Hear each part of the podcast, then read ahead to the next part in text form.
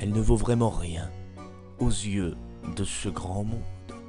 Invisible aux humains et bien trop pudibonde, c'est au tréfonds de l'herbe, auprès des lacs boueux entourés de racines et d'un tunnel noueux qui s'éparpille en terre, qu'elle accomplit sa tâche, sage comme une image et sans une relâche.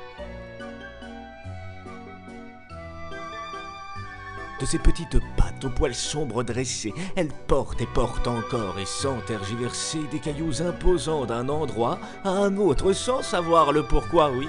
C'est un bon apôtre. Et se faisant ainsi sous le poids de l'effort, son abdomen suant tortille en plein essor. Son bon vieux pédoncule ainsi que son thorax sous des airs de danse ne bougent qu'en un axe, et ses mandibules et puis ses antennes ne cessent de vibrer sur un rythme qui peine.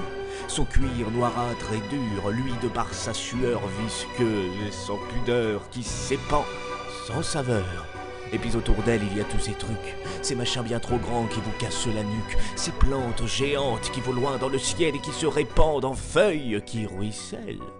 Il y a accroché, bien haut et bien trop loin, cette boule jaunâtre, gracieuse en bon point, qui la nuit laisse place à son frère morose, qui éclaire le noir de sa pâle névrose ces morceaux de bidule en plastique perdu qui se sont répandus le long d'arbres tordus.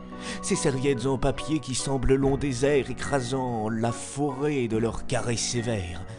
Et puis ces montagnes qui ne font que bouger, faisant vibrer le sol de leurs pas enragés. Ils sont emmaillotés de tissus bizarres. Ils semblent, vus d'en bas, faire rare de ces bazars. Mais si l'on se grandit, on ne ferait que voir un humain qui marche, sans même apercevoir la fourmi sous son pied qu'il vient d'allègrement écraser sans un bruit, en marchant simplement.